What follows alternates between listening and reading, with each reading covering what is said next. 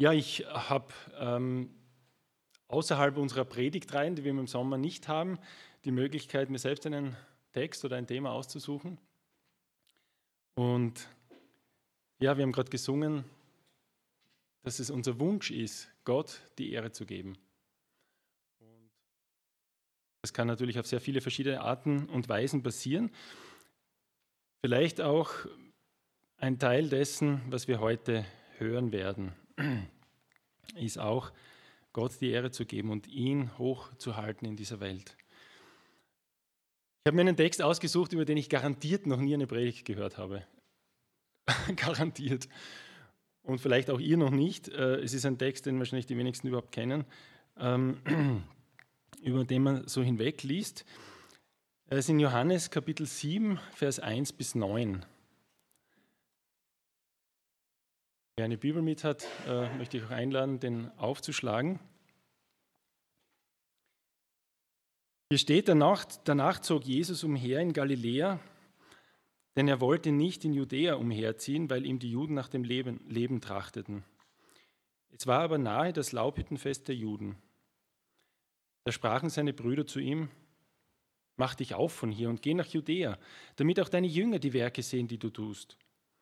Niemand tut etwas im Verborgenen und will doch öffentlich etwas gelten. Willst du das? So offenbare dich vor der Welt. Denn auch seine Brüder glaubten nicht an ihn. Da spricht Jesus zu ihnen, meine Zeit ist noch nicht da, eure Zeit ist alle Wege. Die Welt kann euch nicht hassen, mich aber hasst sie, denn ich bezeuge von ihr, dass ihre Werke böse sind. Geht ihr hinauf zum Fest. Ich will nicht hinaufgehen zu, dem, zu diesem Fest, denn meine Zeit ist noch nicht erfüllt. Das sagte er und blieb in Galiläa.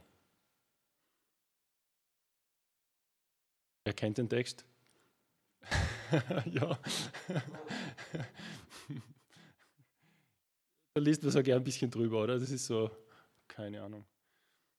Ja, ähm, ich möchte dann relativ schnell zu dem kommen, äh, zu dem Hauptgedanken von mir, äh, Vers 3 und 4. Da, da, da, sprechen, also Jesus ist in Galiläa unterwegs und Galiläa ist seine Heimat. Nazareth ist in Galiläa und seine Brüder sagen zu ihm quasi, wenn du etwas gelten willst oder wenn du willst, dass, dass, dass mehr Menschen das sehen, was du da tust und, und die großen Werke, die du tust, dann geh doch in die Großstadt, denn hier ist, hier sind wir im Bezirk Güssing im Burgenland. Was willst du hier?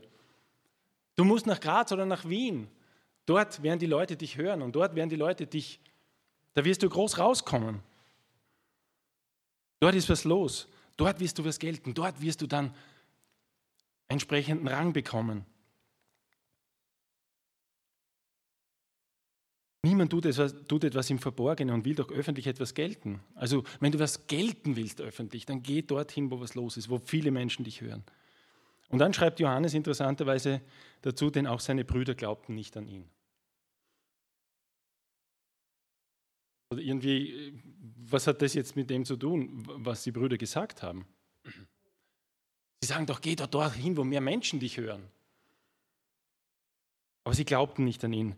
Übrigens, die Brüder, das sind wirklich die Brüder, die leiblichen Brüder von Jesus, haben später sehr wohl an ihn geglaubt. Sie haben später in der richtigen Art und Weise, wie Jesus gestorben und auferstanden ist, dann doch an ihn geglaubt. Und sein Bruder Jakobus zum Beispiel ist auch der Leiter der Gemeinde geworden, der Erste. Aber an dieser Stelle glauben sie nicht an ihn. Was genau damit gemeint ist, weiß ich nicht. Ich glaube, sie haben nicht bewusst Jesus abgelehnt, sondern vielleicht haben sie auch seinen Auftrag an dieser Stelle, so wie viele andere, komplett missverstanden. Und sie haben sich gewünscht insgeheim, ja, er soll groß rauskommen. Und er soll vielleicht die Römer äh, vertreiben oder so etwas. Und Jesus antwortet darauf wieder. Also jeder dieser Vers ist eigentlich sehr seltsam, ja, weil Jesus antwortet jetzt, meine Zeit ist noch nicht da.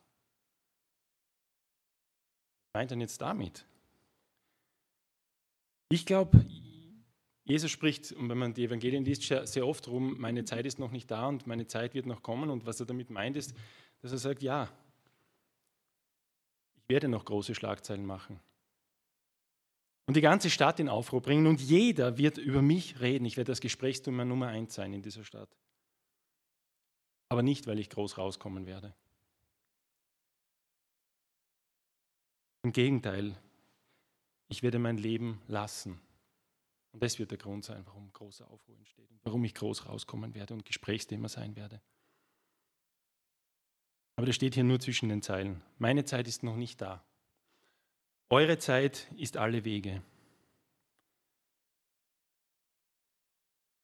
Und damit komme ich auch schon zu dem Vers, der mich dann eigentlich gefesselt hat, wie ich das gelesen habe. Der dann mein Hauptgedanke von meiner Predigt ist, ist Vers 7. Hier sagt Jesus zuerst, die Welt kann euch nicht hassen. Warum, warum sagt er das an der Stelle? Warum, warum spricht er vom Hass der Welt? Ja, vielleicht ist es eine gewisse Verknüpfung auch zu dem, was er meint, meine Zeit ist noch nicht da. Er sagt, wenn der Hass der Welt so weit gehen wird, dass sie mich umbringen, dann ist meine Zeit gekommen. Warum kann, der Welt sie nicht, äh, kann die Welt sie nicht hassen, seine Brüder, so wie sie da reden? Die Brüder Jesu vertreten eine typisch weltliche Position. Sie sagen zu ihm, wie gesagt, nochmal Wiederholung, wenn du willst, dass aus dir etwas wird und du Aufmerksamkeit, Bewunderung und Ruhm und Einfluss bekommst, dann musst du dorthin gehen, wo die Leute dann du dein, deine, deine, deine, deine großen Werke, die du tust, einfach vor vielen Leuten und dann wirst du eben genau das erreichen. Also sie vertreten eine weltliche Position und Jesus sagt ihnen mehr oder weniger zwischen den Zeilen, das ist nicht das, wozu ich da bin. Ich bin nicht dazu da, sozusagen so zu handeln wie die Welt und wie ihr, wie ihr euch das denkt und wie die Welt tickt und denkt. Und vielleicht zwischen den Zeilen können wir auch für uns herauslesen, dass wenn du, wenn du denkst, redest und handelst wie die Welt, dann wird dich die Welt nicht hassen. Kann dich gar nicht hassen, weil hier steht, die Welt kann euch nicht hassen. Es ist quasi wie ein Naturgesetz. Wenn ihr mit der Welt mitschwimmt, dann wird sie euch nicht hassen. Wir werden später sehen, dass das das Gegenteil sogar ist. Quasi ein Naturgesetz. Und dann sagt Jesus aber, mich aber hasst sie. Mich hasst die Welt, weil ich bezeuge von ihr, dass ihre Werke böse sind. Zuerst einmal, was ist hier überhaupt mit Welt gemeint? Jesus sagt, die Welt hasst mich, weil ich der Welt bezeuge. Also wer ist die Welt? Was ist die Welt? Wir haben in unserer gerade zu Ende gegangenen Predigtreihe auch einiges über Welt gehört in 1. Johannes. Da steht zum Beispiel in 1. Johannes 2,5, habt nicht lieb die Welt, noch was in der Welt ist. Stellt euch, und äh, genau, und im Römer 12, Vers 2, äh, ein berühmter Vers steht, stellt euch nicht dieser Welt gleich.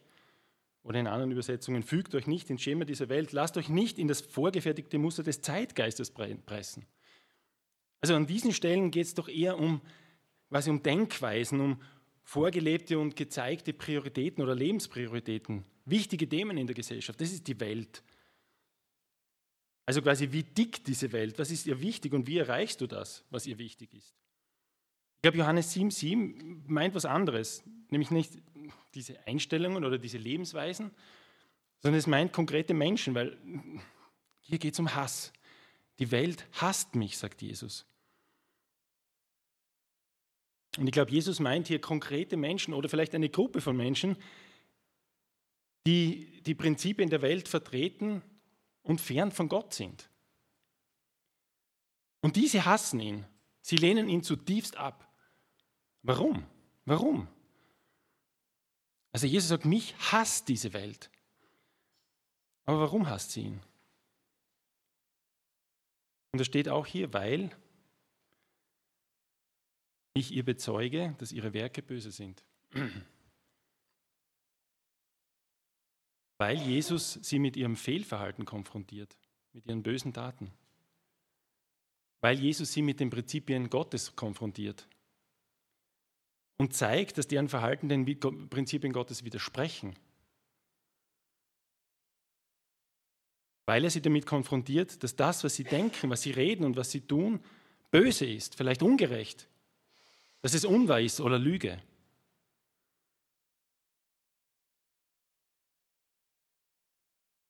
Und ausgehend von diesem Vers möchte ich jetzt ein paar Gedanken anstellen und einmal fragen, bei wem hat Jesus das eigentlich gemacht? Er sagt, die Welt hasst mich, weil ich ihnen sage, dass ihre Werke böse sind. Bei wem hat er das gemacht?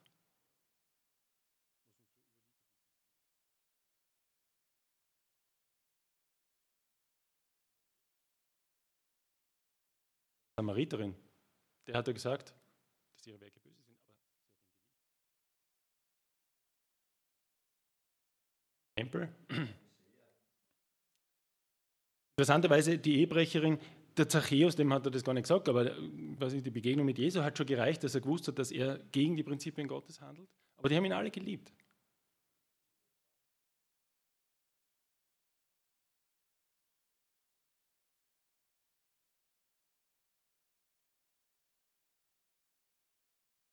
Genau, die Pharisäer, denen bezeugte, dass sie die Werke ihres Vaters tun, in Johannes 8.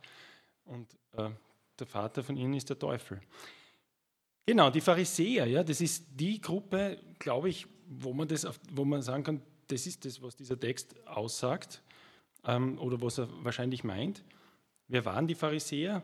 Im Bibellexikon steht eine jüdische religiös, religiöse und politische Partei. Und zur Zeit Jesu waren sie aber eher die geistlichen Führer des Volkes. Sie gehörten, sie gehörten aber eben auch zu dem Sanhedrin, das war der, höchste, der Hohe Rat, der sich zusammengesetzt hat aus Pharisäern und Sadduzäern. Und die haben so, das war sozusagen das höchste Gremium, um auch religiöse und politische Entscheidungen zu treffen damals in Israel. Natürlich unter dem Korsett der Römer, ja, die ihnen ein gewisses Korsett angelegt haben, innerhalb der sie agieren haben dürfen, aber doch trotzdem waren sie sozusagen dieses Entscheidungsgremium mit welche bösen Werke hat Jesus den Pharisäern bezeugt? Ähm, Dietwald hat schon erwähnt, ähm, Johannes, ja, Heuchelei, ja, danke. Ähm, es, es, es, es, durchzieht ja die ganzen Evangelien sozusagen, dass Jesus immer wieder mit den Pharisäern in Konflikt war. Ich glaube, das Kapitel, das zumindest mir bekannt ist, wo er sich am deutlichsten gegen die Pharisäer wendet, ist Matthäus Kapitel 23. Und da möchte ich einfach ein paar Verse vorlesen. Er sagt über sie, sie binden schwere und unerträgliche Bürden und legen sie den Menschen auf die Schultern. Aber sie selbst wollen keinen Finger dafür krümmen. Also sie sehen sich als eine Elite an, abgehoben von den Menschen Israels, die, um gewisse Ziele zu erreichen, die normalen Menschen ausquetschen und selbst aber keinen Finger dafür rühren wollen. Das ist ungerecht und böse, beziehungsweise heuchlerisch und, und verlogen. In Vers 14, Kapitel 23, sagt Jesus, weh euch Schriftgelehrte und Pharisäer, ihr Heuchler, die ihr das Himmelreich zuschließt vor den Menschen, ihr geht nicht hinein und die hinein wollen, lasst ihr nicht hineingehen. Weh euch Schriftgelehrte und Pharisäer, ihr Heuchler, die ihr die Häuser der Witwen fresst und zum Schein lange Gebete verrichtet, darum werdet ihr ein umso härteres Urteil empfangen. Also sie bereichern sich auf Kosten der Ärmsten der Gesellschaft, nämlich der Witwen, auf Kosten der Schützenswertesten der Gesellschaft. Sie füllen ihre Taschen eben auf Kosten derer. Und überhaupt, das, was sie tun, ist mehr Sein als Schein. Es ist auch ungerecht und böse. Ihr Tun ist verlogen und weit weg von der Realität ihres Lebens. Vers 23 und 24 hier steht, weh euch Schriftgelehrten Pharisäer, ihr Heuchler, die ihr den Zehnten gebt von Minze, Dill und Kümmel, lasst das Wichtigste im Gesetz beiseite, nämlich das Recht, die Barmherzigkeit und den Glauben. Ihr verblendeten Führer, die ihr die Mücken aussiebt, aber Kamele verschluckt. Also eine selektive, willkürliche Priorisierung von Gesetzen, nicht Beachtung der wichtigsten, wie Jesus sagt, Gesetze, nämlich Gerechtigkeit, Barmherzigkeit und Glaube. Vielleicht eins noch, Vers 27 und 28. Weh euch Schriftgelehrte Pharisäer, ihr Heuchler, die ihr seid wie die überdüngten Gräber, die von außen hübsch aussehen und innen sind sie voller Totengebeine und lauter Unrat. So auch ihr, von außen scheint ihr vor den Menschen fromm, aber innen seid ihr voller Heuchelei und Unrecht.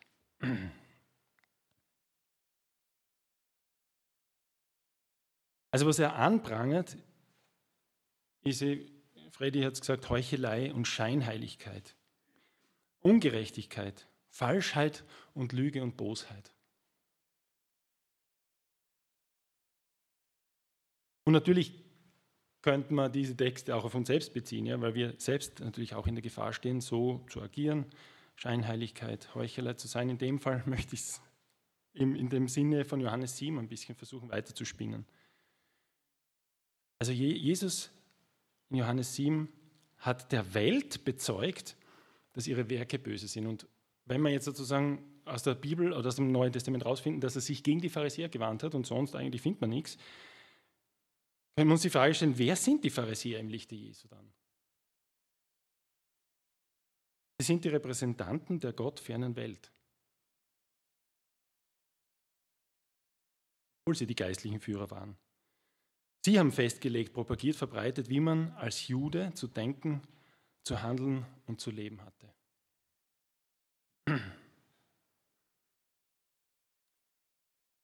Ich möchte nur kurz eine Parallelstelle lesen aus dem Johannesevangelium. Kapitel 15, Vers 18 und 19. Ich möchte das in einer anderen Übersetzung vorlesen, als der Luther da steht, wenn die Welt euch Hass entgegenbringt, also das sind dann auch wir, dann sollt ihr wissen, dass sie mich schon vor euch gehasst hat. Wenn ihr euren Ursprung in der Welt hättet, dann wäre es nicht so. Denn die von Gott getrennte Welt hat die lieb, die ganz zu ihr gehören. Weil ihr aber nicht in dieser Welt verwurzelt seid, sondern ich euch aus der Welt herausgelöst habe, deshalb hasst euch diese Welt. Also da sagt Jesus dann, äh, wenn ich in direkten Wortlaut den gleichen verwendend, später in seinem Leben, dass das euch, den Jüngern, und wir beziehen es natürlich auch auf uns, seinen Nachfolgern, genauso gehen wird. Sie werden gehasst sein von der Welt.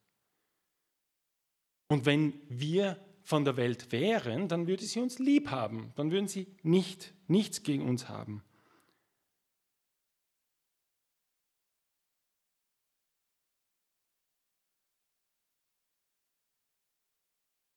Noch ein kleiner Seitengedanke. Was ist eigentlich zur Zeit Jesu passiert, wenn man sich als Jude auf die Seite Jesu gestellt hat und das auch öffentlich bekannt hat und auch argumentativ die, die Pharisäer konfrontiert hat und sie vielleicht sogar überführt hat? Kennt ihr so jemand?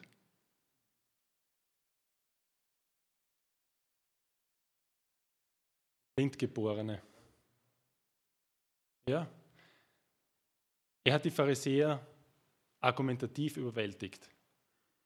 Die haben nämlich ihr vorgefertigte Meinung war, Jesus ist nicht von Gott. Und er hat in dieser, im Kontext dieser Heilung sie argumentativ überfordert, dass niemand nicht von Gott sein kann, der solche Werke tut. Und er hat sie so stehen lassen und sie waren, ihnen ist die, Lade runtergefallen. Lest es einmal nach in Kapitel 9 von Johannes Evangelium. Aber das Interessante ist, wie haben sie reagiert, die, die Pharisäer? Wie haben Sie darauf reagiert, dass jemand Sie argumentativ überführt und Ihnen zeigt, dass Sie falsch liegen? Also außerhalb von Jesus. Jesus haben Sie später umgebracht. Aber was haben Sie mit dem gemacht? Genau, und er hat gesagt, du, du bist in Sünden geboren und wirst uns lehren, uns Elite, die wissen, wo es lang geht und die die Wahrheit sozusagen gepachtet haben. Du willst uns belehren? Weg mit dir! Und sie haben ihn ausgeschlossen aus der Gemeinde, was das Schlimmste sein hat können für einen Juden damals. Sie haben aus der Gemeinde ausgeschlossen, exkommuniziert.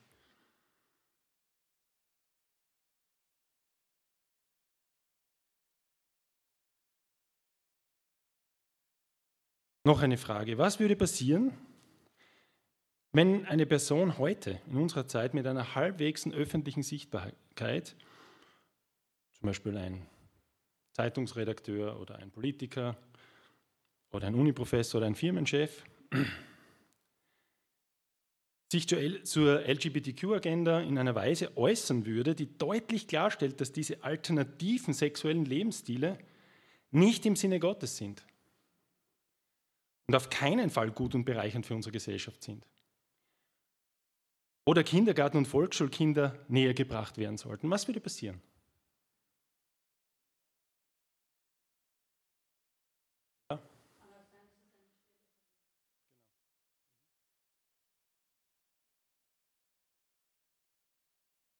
Würde ein sogenannter, und das Wort kennen wir mittlerweile fast alle, ein sogenannter, was über ihn hereinbrechen? Ein Shitstorm, genau. die Medien und die sozialen Medien würden ihn vernichten.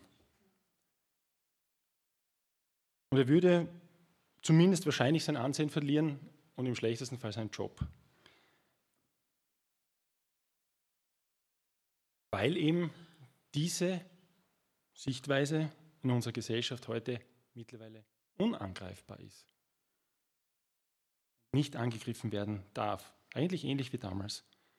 Die Pharisäer mit ihrer Sichtweise, die sozusagen in diesem Kontext die Sichtweise der Welt war, anzugreifen und ihnen zu zeigen, dass das nicht richtig ist, wurde mit dem Ausschluss aus der Synagoge bedacht und heute ist es in vielen Bereichen auch ähnlich. Ich glaube, da können wir einige andere Themen noch nennen, wo es genauso sein würde heutzutage, ganz gleich. Wenn wir einige große Themen, die in der Welt sind, angehen würden, würde das Gleiche passieren. Shitstorm, vielleicht Jobverlust. Ich nicht, ja, also ich, ich bin da sozusagen ein bisschen befreit. Ich habe einen unbedeutenden Job, ähm, bin eine kleine Maus irgendwo. Ich kann das schon noch machen, also da passiert mir gar nichts, aber noch nicht, sagen wir so, ja. Ähm, es ist aber interessant, wenn man jetzt unsere heutige Zeit äh, äh, anschaut, im Gegensatz dazu, wenn du sagst, also wenn du jetzt wieder so eine Person bist, äh, im öffentlichen Leben stehst und wenn du sagst, dass du an Jesus glaubst, dass er am Kreuz für dich gestorben ist, was wird dann passieren? Nichts. Genau, sie werden vielleicht sagen, mit einem müden, ein müdes Lächeln wirst du vielleicht ernten, du, was du willst, ist eh, ja, kann jeder denken, was er will. Aber sicher nicht deinen Job verlieren. Du wirst sicher nicht deinen Job verlieren, wenn du Jesus bekennst, in der Weise, dass du so wie ein Birnen glauben. Aber wenn du dich gegen die Welt stellst, wenn du der Welt ihre bösen Werke aufzeigst, dann gnade dir Gott, ja, bei einigen Themen heutzutage.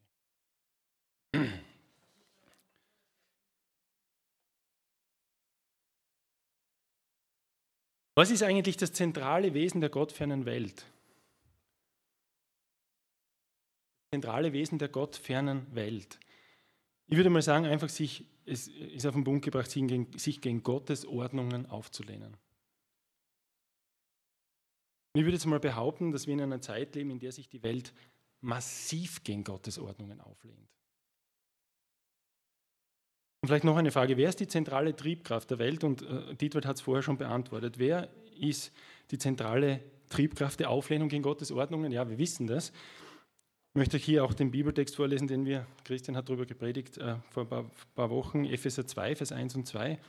Hier steht, auch ihr, die ihr früher tot wart durch eure gottwidrige Lebensweise und die Schuld, die ihr auf euch geladen hattet, habt euer Leben genau so geführt, wie es dem in dieser Welt herrschenden Zeitgeist entspricht, dem mächtigen Herrscher in der Luft.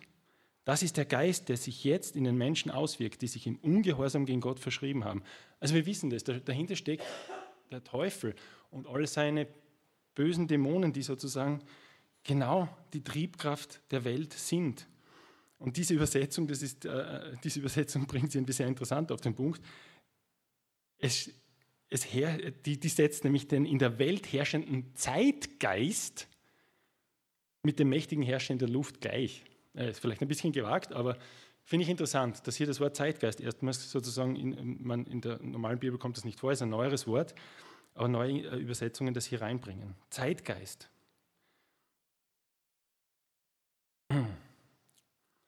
Und wenn man unsere Zeit anschaut, dann möchte ich nur die Frage stellen, ohne eine, selbst eine Antwort zu geben, Wer sind die Hauptverfechter, die Hauptproponenten, jetzt als Fremdwort, Hauptverfechter, das heißt die Hauptbeteiligten, welche diese gottfernen Prinzipien, Denkweisen, Redenarten, Handlungsmuster der Welt in den Köpfen der Menschen verankert.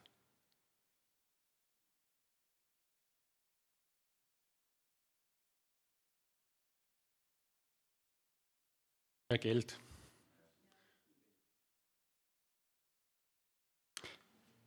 Ja, ich, kann man vielleicht viel sagen, ich habe mit der Rike darüber diskutiert, es kommt natürlich von allen Ecken und Enden und, und steckt auch tief in uns drinnen. Sehr viel steckt uns drinnen, ohne dass uns jemand das sagt.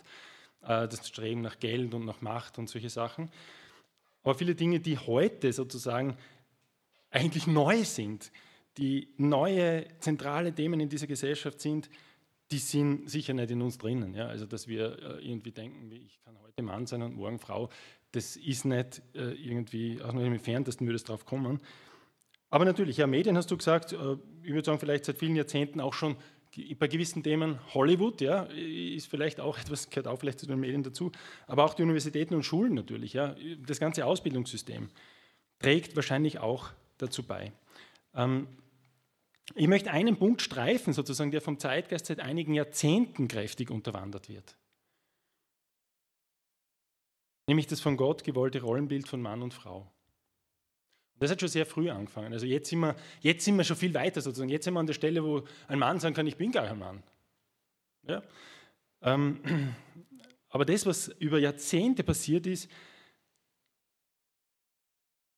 und das möchte ich jetzt eher auf mich auch beziehen, sozusagen, vor allem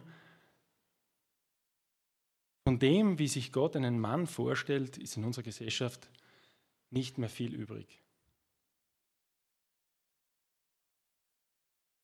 Vielleicht ist, klingt das jetzt ein bisschen stereotypisch, aber das ist vielleicht auch deswegen, weil wir über Jahrzehnte geprägt wurden durch den Zeitgeist, durch die Medien, durch alles Mögliche, die uns ein anderes Bild von Mann darstellen, als Gott das möchte.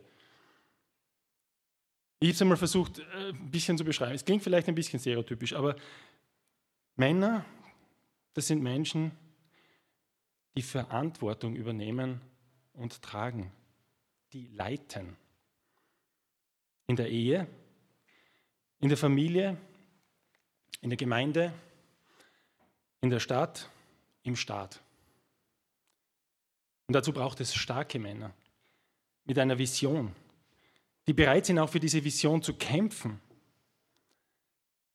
Männer, die wissen, dass es ihr Job ist, ihre Familie zu beschützen, sie zu versorgen und das geistige Haupt, geistliche Haupt der Familie zu sein. Menschen, die einen Raum der Sicherheit für andere schaffen können. Menschen, die Sachen durchziehen, auch wenn sie richtig anstrengend sind. Menschen, die vor Verantwortung nicht davonlaufen, die bereit sind, für das Gute und Wahre zu kämpfen, die Jesus dienen und nicht ihrem Ego und die einfühlsam und zärtlich sein können.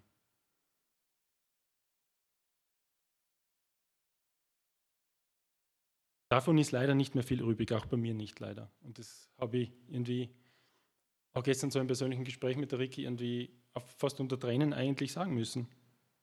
Ich bin ein Kind meiner Zeit.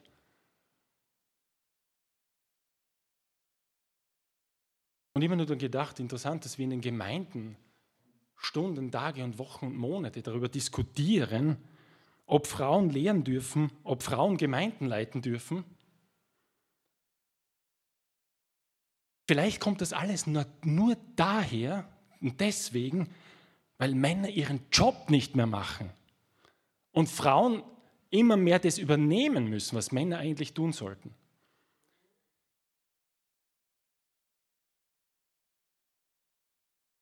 Und ich möchte es nur so, so, so, reinwerfen, weil es eigentlich mein Wunsch wäre, dass wir viel mehr uns Gedanken machen darüber, über solche Themen. Das ist ein Thema, das, das uns vielleicht gar nicht mehr bewusst ist, aber das, das Rollenbild von Mann und Frau wurde komplett verändert, verzerrt über die letzten Jahrzehnte, komplett. Ich habe auch gehört, dass es einige Umfragen gibt über die Jahrzehnte hinweg und immer wieder gemacht werden, dass Frauen immer unglücklicher werden. Aber warum? Weil die Männer nicht mehr Männer sind. Und ich glaube, das ist etwas, eines der Punkte, worüber wir in unseren Gemeinden reden und predigen müssten und unsere Jugendstunden gestalten müssen. Wir müssten jeder von uns Männern, und natürlich Frauen auch, aber da sage ich jetzt nichts, aber uns Männern nochmal Gedanken machen, bin ich ein Mann im Sinne Gottes? Und agiere ich so, wie Gott mich haben möchte als Mann? Und dann müssten wir alles daran setzen, unsere jungen Leute, die da sitzen, den Phil und den Nick und den Matthias und wie, wie sie alle heißen, zu Männern zu erziehen die später mal ihre Familien leiten können, die später mal auch Gemeindeleiter werden können im Sinne Gottes. Wie geht Männlichkeit und wie geht Mannsein? Das ist jetzt nur ein Thema, nur ein Thema von vielen. Wir könnten über sehr viele Themen weiterreden und ich glaube, das wäre sehr interessant. Und eben genau dieses Thema ist sozusagen eh schon nicht mehr. Das ist eh schon ein zerstörtes Thema in unserer Gesellschaft. Jetzt geht es darum, ja, bin ich denn überhaupt ein Mann? Nein, nicht notwendigerweise. Du kannst einmal pro Jahr das Geschlecht wechseln. Also dieses, das wissen wir noch gar nicht, was das alles weiter zerstören wird. An der Geschlechtsidentität, an der Identität der Menschen überhaupt. Und ich möchte äh, ein bisschen zum Schluss äh, sagen, einfach, ich bin der Überzeugung, wir müssen uns mit den Themen und mit den großen, jetzt mit dem Fremdwort wieder Narrativen, quasi mit den Erzählungen der Welt mehr beschäftigen, um klare Antworten zu finden und auch klare Gegenpositionen zu finden, die wir unseren Kindern weitergeben können, aber auch mit denen wir den Menschen in Liebe begegnen können. Also die Menschen, die durch diese Themen geprägt sind. Wie gehen wir um mit der Regenbogenagenda? Wie gehen wir damit um, dass in unserer Gesellschaft die Familie als Eckpfeiler der Gesellschaft zerstört wird? Wie gehen wir damit um, dass die Ehe als Verbindung zwischen Mann und Frau zerstört wird? Und vielleicht nochmal ein anderes Thema, das jetzt gar nicht so direkt im Zusammenhang mit biblischen Themen steht, aber wie gehen wir damit um, dass heute und vor allem in den letzten Monaten ist es verstärkt gewesen. Die Hoffnung und die positive Einstellung zum Leben zerstört wird in vielen Menschen durch, den, durch eine destruktive Klimawandelagenda. Wie gehen wir damit um? Was sagen wir den Menschen? Wenn sie sagen, ich habe meine Hoffnung verloren, ich glaube nicht, dass meine Kinder ihre Zukunft haben, wegen dem Klimawandel. Was sagen wir drauf? Sagen wir darauf, hast eh recht, wir müssen weniger CO2 produzieren. Im Ernst? Ist das unsere Antwort? Dann würden wir die Welt lieben und mit ihr mitschwimmen.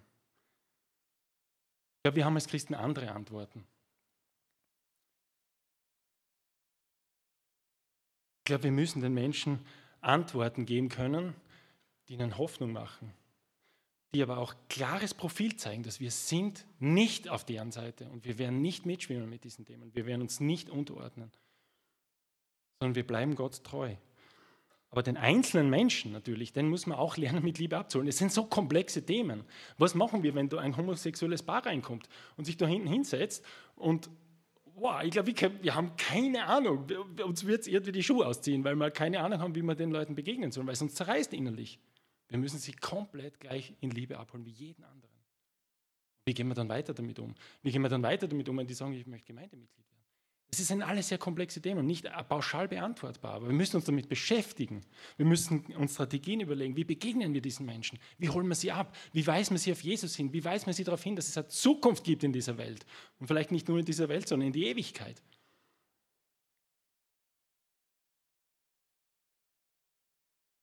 kann leider keine Antworten geben, aber das ist irgendwie mein Wunsch, den ich äußern wollte mit dieser Predigt. Das ist vielleicht auch mal, Timotheus, wir können auch darüber reden, mal eine Idee für eine Predigtreihe wäre Zeitgeist und wir als Christen. Amen.